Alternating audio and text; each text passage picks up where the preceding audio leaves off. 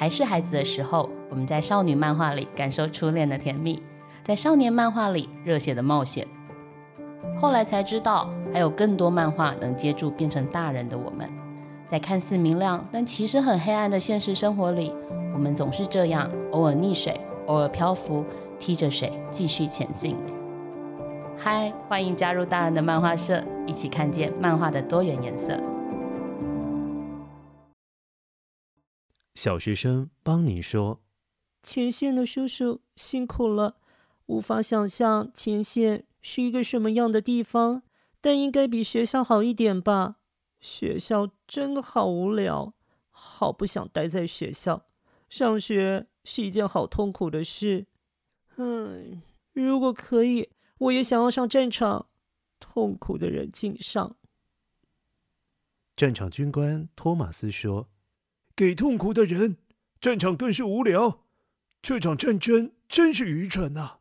人们流着无谓的血，你还是乖乖的在学校念书吧，托马斯。Hello，大家好，欢迎收听大人的漫画社，我是主持人陈怡静。还在念书的时候啊，我非常的喜欢写信，手写的文字好像有一种重量哦，可以让人家感觉到对方书写时候的那个心情。然后有时候我也会感觉到，我听得到对方说话的声音。那我们刚刚在节目一开场听到这段对话，出自于漫画家简嘉诚的作品《战场通信》。故事开始于小学生邦尼的一句话，他是这么说的：“上学是一件好痛苦的事哦，如果可以，我也想上战场。”我觉得这开头其实蛮残酷的。但是画出这个作品的漫画家其实是一个非常柔软的人，他叫做简嘉诚。嗨，简嘉诚，请跟我们的听众打个招呼吧。哎，静好，大家好，我是简嘉诚。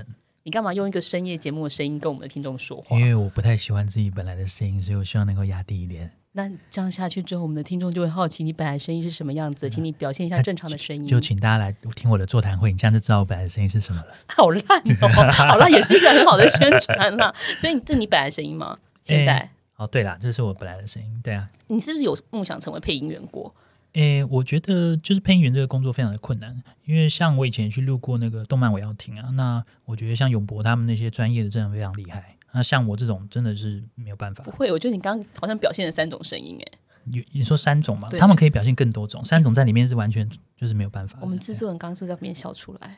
真的吗？对，好，对不起，这其实是一个有点严肃的故事。那我先简短介绍一下这个故事好了。嗯、呃，我们刚刚讲到这本漫画叫做《战场通信》，是二零二零年十二月出版的漫画。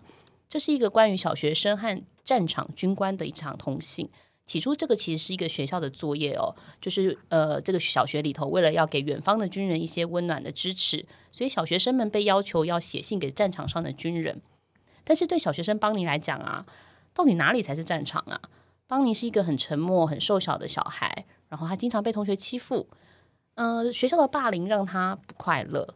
对他来说，那也像是一个战场，所以他开始写信，他告诉军官说他也想上战场。前线的军官托马斯收到了汤尼的来信，对不起，是邦尼，还帮他改名字。好，战场多么残酷啊！不断消失的生命早就抹去了这个军官的无情。那他心里在想。很多人的名字他根本记不住，或者不想记住，因为一旦记住的话，就会产生感情。他看起来无情且沧桑，但是桑邦尼的来信就一点一点融化了他。他回信告诉邦尼说：“人们流着无谓的血，你还是乖乖在学校念书吧。”我觉得这本漫画真的非常非常的好看，就里面有好几个对白是让我看到会很想哭的。比如说，邦尼有讲了一个说：“在学校，我们一直在玩游戏，无法停止，我不想再玩了，我好痛苦。”那军官也给他回信了，内容是这样的：给痛苦的人，无论你想去哪里，绝对不要来战场，这里会吞噬一切，连名字都不剩。所谓的连名字都不剩，这是战场上士兵的名字。对战死沙场这件事情听起来好像很浪漫哦，但事实上当然是很残酷的事情啊。所以托马斯是一个这样的军官，他看着弟兄的生命不断的消失的时候，他选择不要记住他们的名字。让自己觉得可能会被宽恕，可是嘉诚，你这么一个温和的人，为什么做了一个这么残酷的设定啊？其实这个故事，你说由来吗？其实还真的没有什么由来呀。我就是我很容易在洗澡的时候想到点子，然后这个故事基本上就是在洗澡的时候想到的。那在洗哪一个部位？对不起，洗最干净的部位。OK，对对对你很会耶，没有认真说说。没有，就是这个故事一开始的设定其实跟现在也不太一样。那我那个时候其实，在洗澡的时候想到的是比较像科幻的故事。那基本上他那个设定一开始其实是一个小学生跟一个战场上的士兵，他们是有通讯没有错，可是他们用的是电话。是，其实是有点跳跃时空的故事，就是穿越时空的。它基本上是一个现在的小朋友，然后跟一个过去的战场的军人的通话，这样，完全不一样的设定，哎，对，完全不一样的设定。然后那个时候原本是，其实结构是差不多的，就是小朋友在学校受到了霸凌。那个士兵也是在战场上觉得就是没有希望这样子，然后可是两个人借由彼此的你说电话的通信，然后最后就是你说有得到了一些救赎这样子。可是因为后来这个故事要在那个儿童杂志上面连载，当时的回溯就是已经是确定了。结果我发现就是用这样子的设定去把那个回溯的故事放进去的话。其实光要解释前面那个跳跃时空啊，跟那些的东西，嗯、其实就太太花篇幅了。嗯，所以后来就决定就是就是直接弄得简单一点吧。所以就直接是一个就是同一个时代的一个小朋友，然后跟你说军人的通信，最后就变成这样子。你小时候是一个会写信的人吗？呃，小时候。会，因为其实我们那个年代，接下来就要步入年龄了嘛，基本上就是没有什么手机啊，什么那些那么就是容易的，你说用打字的东西，所以基本上大家，你说不管是毕业纪念册啊，或者是你想要对谁说什么，你可能都会用小纸条，或者是用一些东西。所以其实我的家现在还是有一箱，就是以前到现在，不管是谁写给我的信，或者是我可能写给对方没有寄出去的东西，都还存在一箱里面这样子。对，那那个时候可能就是小朋友的一些。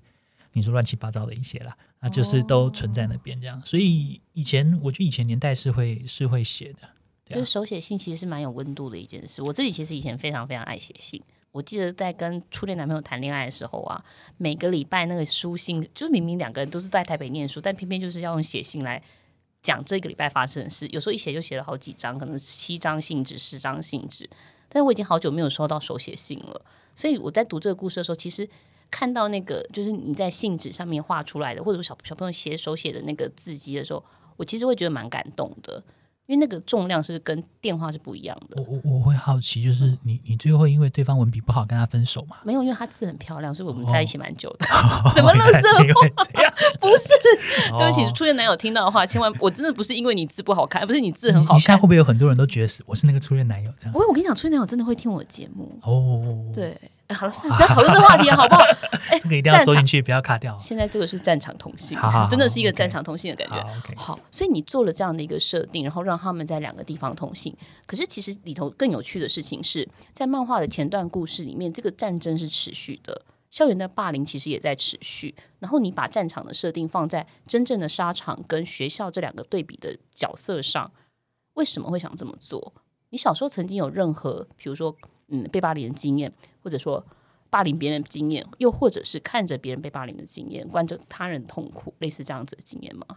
讲到这个，其实有点羞愧，就是我国中的时候，甚至还被票选为全班最受欢迎的人。老师问大家为什么，他说因为我会送大家口香糖，对，就是送一人一片请柬这样。然后其实我后来才渐渐意识到，就是我那时候其实有一点相怨。我那个时候，我其实老实说，就是我们的国语啊，到了。我记得国中之后才教到“相愿”这个字，然后那个时候才意识到，就是哎，其实我有一点相愿，就是想要讨好所有人吧。你是怕被欺负，还是怕？也没有哎，其实就是想要大家都喜欢你。呃，国中的时候确实有那样子的心情，嗯、对。嗯、然后，所以我并没有就是你说被霸凌的经验或干嘛的，对。然后，可是呃，我会看到一些类似的状况，因为班上。一定会有比较活泼外向的同学嘛，然后一定也会有比较内向害羞的同学这样子。那有时候就会看到一些所谓的你说有点像是社会的权力结构一样的东西在里面这样子。我们就是常会看到一些你说比较你说内向的朋友，他会很容易被一些你说比较外向活泼的朋友就是拿来开玩笑，他可能会就是用他的一些。你说不管是发型啊，或者是衣着一些东西，哦、用外观来对来开玩笑，或给他取取绰号那类的这样子，嗯、那样子的其实会有一个状态，就是呃比较活泼外向人会利用类似这样的方式，就渐渐的，也就是你说建立了自己的地位，他等于就是也把自己在班上的地位建立起来，而且甚至也把就是比较内向害羞的同学弄得比较像是你说小弟的那种感觉。我懂，因为我们以前国中班就是有超超级多这种事情，然后一群人会去暴打别人，这样。诶，那时候为什么每个班都会有那种专专门被欺负的同学，跟专门欺负别人的同学？对，就从班级开始，基本上只要你跟人互相接触的时候，其实就真的是已经是一个小型的社会了。那在社会里面，就是每个人都会有点像是在找自己的位置吧。明白。那有些人就是基本上他就是以就是觉得他要成为你说不管是领导别人，或者是他是就是在上位的那种感觉。那有些人的话，可能个性也有关系，就是他嗯嗯，他会就是就算是在被霸凌或者被欺负的状态下，他也会觉得那个是。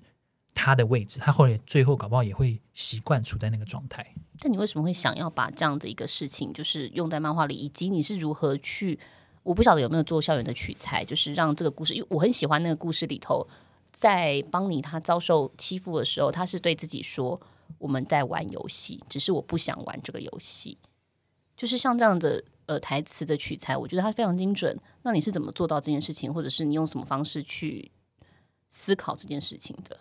其实，呃，我觉得那是一个很不容易处理的题材，而且老实说，我觉得我已经把它相当简单化了。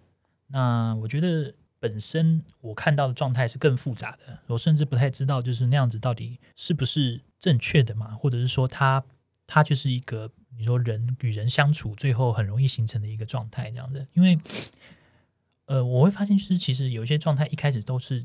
先起于一个所谓的比较嬉闹的，或者是、哦、像玩笑似的，对对对，像是不正经的，然后就是大家就开始就是打他一下，打他一下，然后然后最后就暴打他，对，最后就变成暴打他的状态这样。那我觉得，而且因为是开玩笑的嘛，所以有一些人他也会处于某一种就是大家都在笑，好像很开心，所以其实我好像有到就是在那个位置上有一种被需要的感觉，所以他反而会。渐渐可以接受，就是大家都在取笑他，而且大家都在笑。还有有些人反而到最后会是变得有一点点，我们要说是有点像抖 M 那种感觉，就是他他反而就是觉得就是啊，因为大家都在笑我，然后大家好像都在关注我，反而他接受了他自己那个位置。那是一个安全的方法，就是类似像这样子的，对啊。那我常会看到呃像这样的情形，我相信有些人可能是不喜欢。好，我觉得这个故事发展到中后的时候，其实我蛮惊讶的，因为我不知道能不能在这里爆雷啦。就如果各位不想听到故事的剧情的话，你们可能快快速的略过这五分钟。但是我想讲一下这个中后段为什么我觉得这件事情在漫画里是一个很重要的呈现。小学生邦尼跟战场上的托马斯他们不断的在通信，然后通信通信通信到后来，两个人给了彼此力量，就是一个人愿意在沙场上可能跟同袍之间开始产生感情，然后会去关心别人。那邦尼是给了自己勇气，让他在这个学校的战场里面可以继续活下去。仅仅是活着都是很困难的事情的时候，但是在那个被欺负到极致的过程，邦尼做了一件事。他藏在包包里的美工刀，有一天他把它拿出来了。那他他写信告诉托马斯说，他要做这件事，就是他会拿着这个美工刀去去伤害欺负他的人。远方的托马斯收到信，他非常的紧张，他从来没有想要这么快的回信给邦尼，他希望去阻止邦尼做这件事，这件伤人的事，因为他很明白的事情是，当他今天伤了人之后，未来受伤的也会是他自己，那个童年的伤是会留在心里的。那在这个的处理上，简嘉诚用了一个非常好的处理方法是，我在漫画里跟着汤马托马斯一起，感觉非常的着急，我好怕他的信送不到邦尼的手上，然后怕这个小学生真的就去伤人了，但是最后。最后，哎，我应该讲出来吗？不要，好，我决定不说了，你们自己去看吧。嘉诚，你为什么做了一个这样子，从虚拟的通信到去实体的动作，要去做一个解决这件事情的那个状态？你为什么做了这样的设定？然后不要告诉我们这个结局。哇，这样好难哦。嗯，好。嗯，但是你让他做了一个看起来危险的事。嗯对，嗯嗯嗯嗯。我觉得邦尼那边的状态基本上就是一直在累积，在累积。那我我觉得他最后是一定会爆炸的。其实就故事来讲的话，我觉得他们两个人的连结是很有意义的。邦尼的爆炸一定要让他们的连结，就是在某个形式的呈现上出现一个很重要的一个，你说你说成果。所以我觉得就是就是在这一段了，因为我觉得这一段就是就是一个最你说 climax 的地方，最高潮的地方。对，它真的是非常有戏剧张力的一个一个线。但是其实各位，这个故事的张力不是在这里，连最后的结尾都很有张力。所以我等于是藏了两个点没有告诉大家，大家自己去看书好不好？因为真的非常的好看。我非常喜欢《战场通信》这个故事，其实有一个很大的原因是，我觉得它真的给人一个力量。那个力量是，当你遇到任何的困难，你都还会知道说，其实远方是有人拖住你的。那个接住人的心这件事情，其实是非常困难的。然后所有的事情都需要被倾听，即使一点小小的、细微的那些事情，都有可能改变了一个人的一生。所以这件事情在《战场通信》里面做了一个非常好的描述。那我非常推荐大家可以去看这本作品。那接下来我想跟嘉诚聊一下，对漫画家来说，你有你的战场吧？你你画漫画这么久，我从来都没有跟你 好好聊过，你为什么会当一个漫画家？然后你现在出道到现在多少年了？刚已经有问了我问了我一下这个问题，其实我那时候有一点就是吓一跳，因为我自己算了一下，才发现就是竟然就是如果真的要从出道开始算的话，应该有十五年了。那老实说，这个数字我听到的时候有一点讨厌。你自己都讨厌吗？对对对对对啊！就画到现在画了十五年。你要说战场嘛，我觉得一直都还是战场。在我觉得台湾就是 画漫画永远是个战场。最辛苦的地方是什么？我觉得做各行各业都很辛苦啊。可是，在台湾漫画这边的话，我觉得。辛苦的应该最最最最，或说辛苦嘛？我觉得最不容易的就是持续吧。我觉得其实我觉得自己已经算幸运了，就是我的状态还有办法让我呃，你说继续的画下去这样。因为我觉得在台湾，你你要说自己是不是把漫画家当个职业，或者是你是个职业漫画家这个称呼，其实可以是很模糊的。职业漫画家的意思就是基本上就是你把完全把漫画当职业嘛。没错，对。可是。台湾的，你说不管是说实在，我们没有这个环境，对不对？对，因为老实说，最近几年可能有一些平台渐渐出来，然后可能政府有尝试去辅导漫画家的一些你说动作，然后让可能大家可以更有余韵的去画漫画。可是那个更有余韵，并不是指说你就可以就是爽爽的画或怎么样，而是只是说你比较有办法在更多的时间，就是你说集中在画漫画这件事情上，嗯、因为其实。所以坚持真的很困难。我想知道你有没有放弃的经验？对不起，我打断你，但是我真的很我我觉得从你的话语中感觉到一点点曾经有过这样的念头。放弃吗？或者是说我后来领悟到了一件事：只要想画，你就是会继续画下去。这是我比较领悟到的一件事。我觉得放弃只是说我放弃了一件事情，我放弃了一个想法，就是在台湾要能够长久的以职业漫画家这件事，就是那一个状态下一直可以画下去，这个状态，我觉得是不容易的。就就像大家最近也关于西西西大家大家也有听到很多事情。其实那个时候这边讲一句话，就是，诶，我不知道他本人愿不愿意把这个话说出来，应该应该是还好。就是，呃，西西西的相关的人员曾经就跟我们说过一句话，他说没有什么东西是永远的啦。他说这个案子就是本来也就是有一个时间的过程，没错，没错，我完全懂你的。对，所以我们毕竟不像一些已经漫画非常发展非常成熟的一些国家，他们基本上他们的困难是在于他们的。虽然说非常成熟的产业，可是他有太多人就是要画，所以就是你的困难处在于你要如何在那么多人中间挤破头。可是，在台湾的困难反而是你要如何能够一直画下去，因为老实说，并没有那样的环境跟那样的东西，可能有办法支持你，就是完全全力就是画漫画而已。那什么东西支持着你全力画漫画？我觉得基本上还是想画这件事吧。就那个想说故事、用漫画说故事的念头，其实停不下来。起码就现阶段是的。明白，对，那我觉得蛮感动的，因为我觉得，我觉得老实说，只要你想画漫画，基本上你就算虽然说很累，可是有些人就是还是有办法，就是同时上班，然后可是可能偶尔就参加参加一些就是同人志啊的展啊或那类的，就是有办法生出新刊来这样子。所以我觉得只要有心的话，基本上还是就是有办法，就是一直画下去这样子。明白，好哦，各位。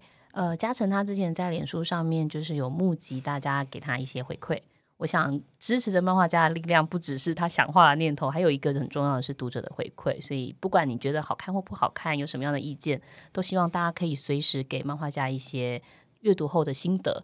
好，那接下来我要跟他问的另外一件事情是，你看他讲成这样吼，可是这家伙啊，从去年底到今年初，他出了两两本漫画，两个月之间哦，这是很惊人的能量。然后另外一本漫画叫做《画电影的人》，这个故事讲的是关于电影海报绘师，其实是一个已经消失、即将消失的职业哦。这本漫画是简嘉诚跟国家电影及视听文化中心合作的第二本漫画。那影视厅中心的董事长蓝祖蔚是一个标准非常高的影评人，你知道他居然给这本漫画一百二十分，一百二十分是超过一百分的分数哦。蓝祖蔚跟我说，他一看完书稿之后，他马上召集他的同事，然后大为赞赏这本作品，说一定要好好推他。诶，我其实真的很嫉妒你，你知道我跟蓝祖蔚工作过，他是一个非常难讨好的主管。我可能算是他还蛮得意的手下了的，但是他只有给过我七十五分，他只给过七十五分。你现在是呆住吗？我没有，我觉得他是因为他是给我的漫画作品一百二十分，啊，如果给我人的话，可能不及格。什么东西？好，就是这个。其实你跟影视厅中心合作已经是第二次了嘛？第一次的故事是《消失的后街光影》，讲的是台语的。呃，老电影的修复，然后这次谈的是画海报的绘师。我们聊聊这两个作品，尤其是这两个作品背后的取材。其实我是非常好奇的，为什么会有画电影的人这样的概念跟主题出来？画电影的人最主要是因为在呃那时候跟国家电影中心合作的很多题材之中，就是其实最一开始上一集《消失的后街光影》那个时候，主要的聚焦是在那个胶卷修复这方面，这样。可是，其实那时候他们就给了我很多资料，就是他们自己做的，像国影本事，就是呃，有点像是报纸一样的，就是上面做了很多一些，你说我们老电影的一些相关资料的东西这样子。然后那时候其中有一个就已经是手绘电影海报的的一些内容了，哦，所以你那时候就被吸引到了。对，我那时候就觉得这个题材还蛮有趣的。嗯，现在台湾很少这种电影，台南应该还有一些，但是台台南也比较是。嗯，全美是不是？全美现在还有吗？嗯，就、嗯、而且因为其实大家现在比较容易看到的都是手绘电影看板了，都是看板。哦，是看板，对对对对对对。嗯、其实其实看板跟海报还是有一点不太一样。哦，对，那对，所以以手绘看板来讲，我们现在的大家看到比较容易是就是新海诚的你的名字。然后你会看到那个，就是老画师又把它就是重新的画了放大，然后在那个看板上这样子，看板比较像是这种感觉。哦，我懂了，对，懂了。但是电影海报是完全不一样的。对，就是最近大家不是在看那个《天桥上的魔术师》嘛？那个中华商场那一大块电影海报，其实也是这个漫画里面的一个场景。我印象很深刻，你画那个长得很像那个叫什么裘冉克？哦，你说你说很像那个独臂？哎，对，独臂，对对对，他的那个绘绘师，他站在中华商场前面那个画面，我真的是太经典了。对你来说，这是一个什么样的世界？你也是一个画画的人，他也是一个画画的人，他的世界是什么样的世界？你怎么去建构的？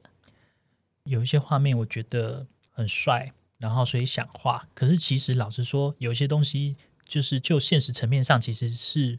有一点杜撰的，就像你刚刚讲的那个画面。我说的杜撰是指，就是其实我画的是电影海报，其实海报跟看板是不一样的东西。对，那呃，其实他们当时我相信还是有，可是就是有直接把海报放大成看板的，就是其实可能就不是那么常见。可是我那个时候在画那本漫画的时候，我脑中一开始定好的画面就是那个了。哦，因为我那时候就觉得这个画面一定要出现，因为我觉得他很帅。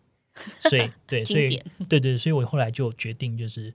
呃，就是最后结束的时候就要用那个场景这样子。但其实我自己觉得，在看这个这本书的时候，我得到很大的一些收获是，啊，原来电影海报的产生，有时候电影还没拍就要被画出海报，哎，这怎么很荒谬啊？就是比如说我今天要拍一个喜剧，然后我先说简嘉诚，你可以帮我画这个喜剧，可能是呃简嘉诚大战什么什么什么的海报，你根本就还没有看过剧情，你也没看过电影，你要怎么画？嗯、但是这这个漫画里头把这些。老旧的故事，同全部翻出来讲，然后甚至有一些电影明星，他要是捧着钱去找那个绘师说：“你可不可以把我画进去，然后画得帅一点，或干嘛的？”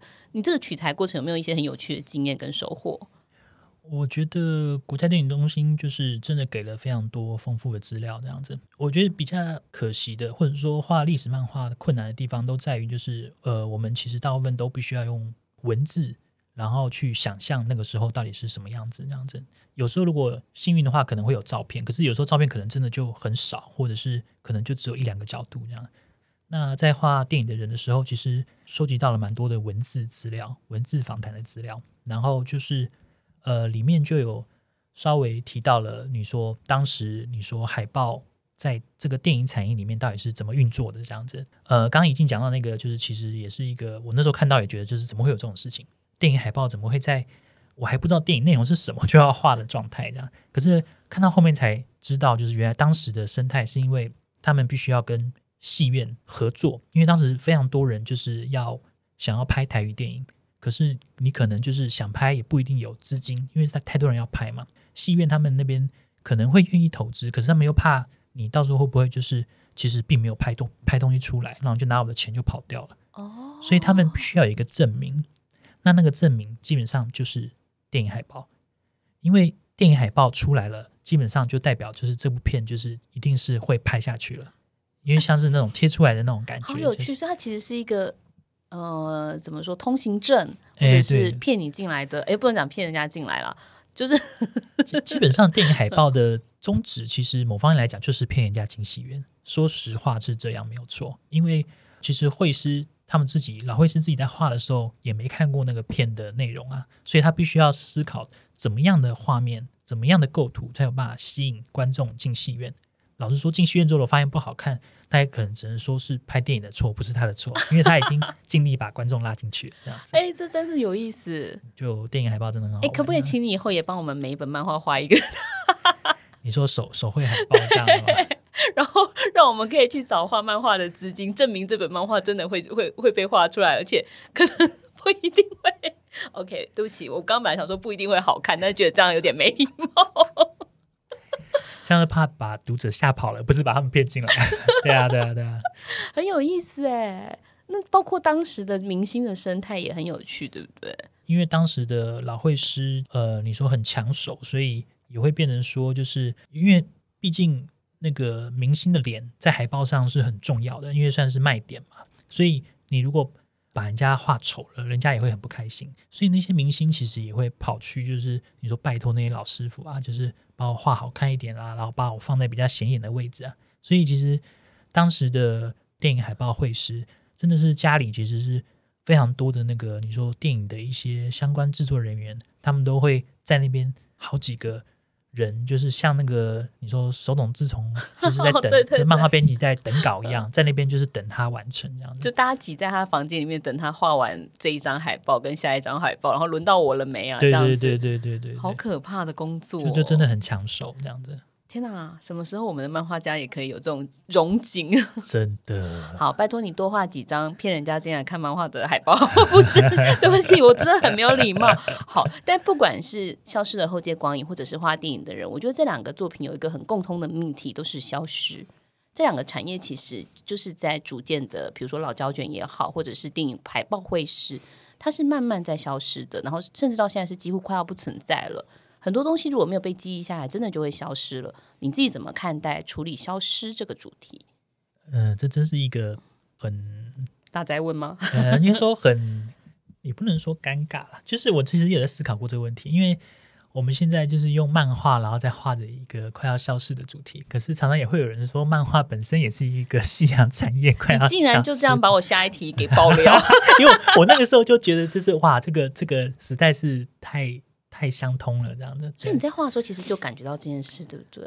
嗯，应该说我我意识到了一件事吧，就是其实我自己的漫画里面也有讲到，就是我觉得国影中心也会，就是他们会现在积极在做这些东西，其实也是感受到了一种焦虑嘛，或者说他们害怕会消失这样子。对，那他们正在努力的用各种方式让大家注意到他们，因为毕竟老电影。虽然说正经点，它基本上是一个你说国家的文化的基底。你说就是大家有对于老片的收藏啊，跟那东西，其实有点象征着你对这个产业、这个国家对你自己的你说影视产业到底重不重视的某一种感觉这样子。所以他们会希望就是更多人去关注。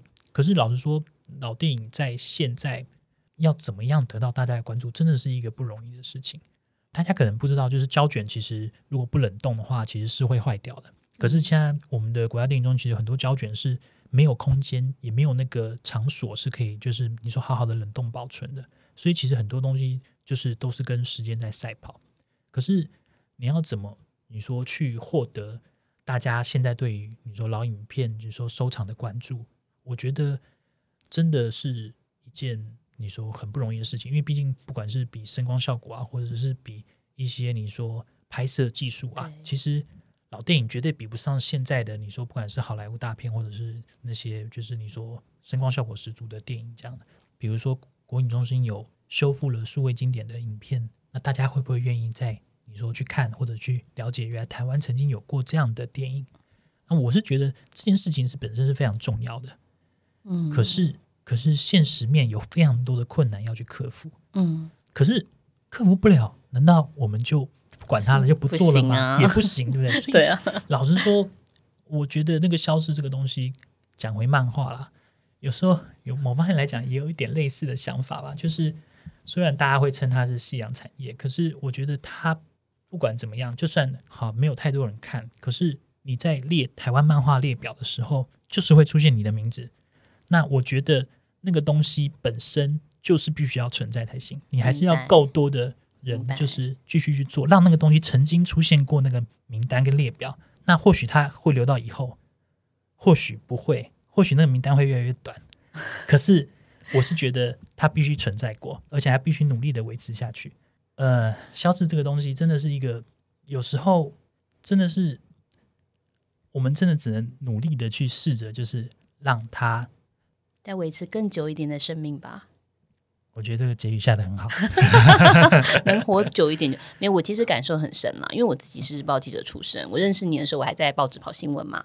那后来我做周刊，现在追的是漫画。我朋友常常跟我开玩笑说：“老天啊，你是从哪个夕阳产业又到下一个夕阳产业去，而且越来越惨这样。”但是，但但前阵子也真的有编辑在跟我讨论说，会不会漫画这个阅读形式在这个世纪就会消失？其实这个世纪并不遥远嘛，但是再过个八十年，这个世纪就过了。八十年之间，漫画这个阅读形式非常有可能会消失的。当现在这么多的影音串流在跟你争取不同的读者跟观众的时间的时候，我们其实现在是比较习惯被动接收讯息，而不是主动去阅读这件事情了。那这样的能这样的动力其实也在缺乏。作为漫画家。好像也只能继续画吧，画到不能画的时候，对吗？对啊，我觉得可以的话，我是是会想要试着画到我不能画的时候。我觉得就是转回刚刚之前的话题啊，就是在台湾，就是我觉得，因为我曾经有一段时间，就是基本上都是到处接案子这样子，然后反正就是只要能够生活下去，基本上就有办法继续尝试。如果经济就是有办法，就是勉强撑得过去的话，我觉得就可以继续尝试。那呃，我觉得现在的状态只是说，就是如果可以，希望以后台湾的漫画环境能够更健全的话，我希望可以到，就是大家可以更专心的画漫画。然后我也期待，因为现在其实不管是 CCC 创作平台，或者是呃盖亚的 Go 原漫啊，我觉得就是很多平台上面都有很就是很不错的作品这样子。那我希望这一个。呃整个舞台以后能够越来越成熟，然后有更多更多就是新的漫画家都可以，你说以画漫画成为他们就是一直做下去的事情，那样子。明白，好，谢谢嘉诚今天带来的分享。嗯，还蛮感动的。我觉得好像今天有点太严肃了。对呀、啊，我们是不是真的下次应该先喝个酒或什么的？真的，比比不可以，可以啦，可以啦。但录音室喝饮料蛮危险的，因为这些器材都很贵，我赔不起。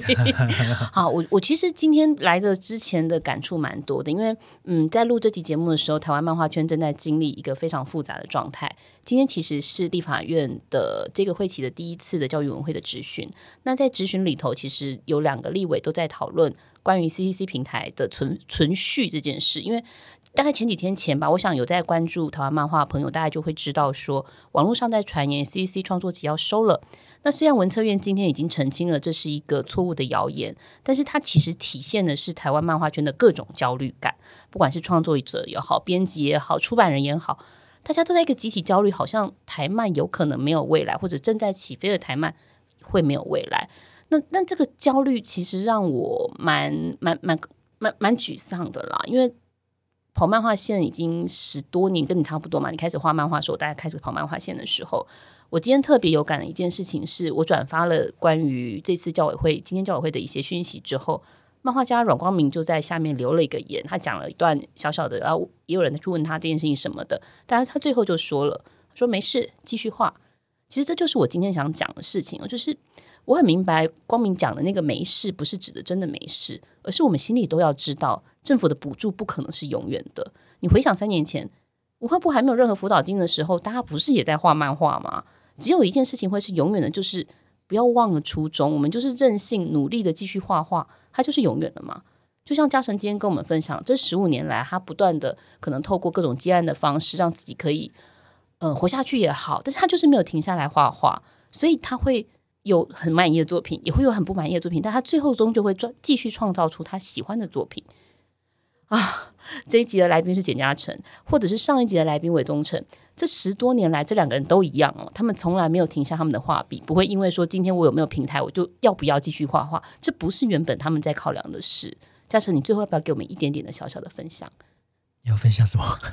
还是你现在觉得很冷？就是漫画圈让人心冷啊？不是不是，但我真的觉得你刚刚讲的非常重要一件事情，就是画嘛。哦，对啊，我觉得我觉得想画这件事真的是就是最重要的。然后我是希望就是喜欢画漫画，大家都。反正不管怎么样，也不一定说一定是当职业。可是我觉得，就是大家想画这个心，就是不要停下来，然后就是可以的话，就继续创作下去。那我也很期待，就是看到更多大家精彩的作品这样子。好，今天谢谢嘉诚了，谢谢，要跟我们的听众说拜拜喽。好，谢谢嘉诚，谢谢一静，谢谢大家，晚安，晚安，大人的漫画社，我们下一集再见。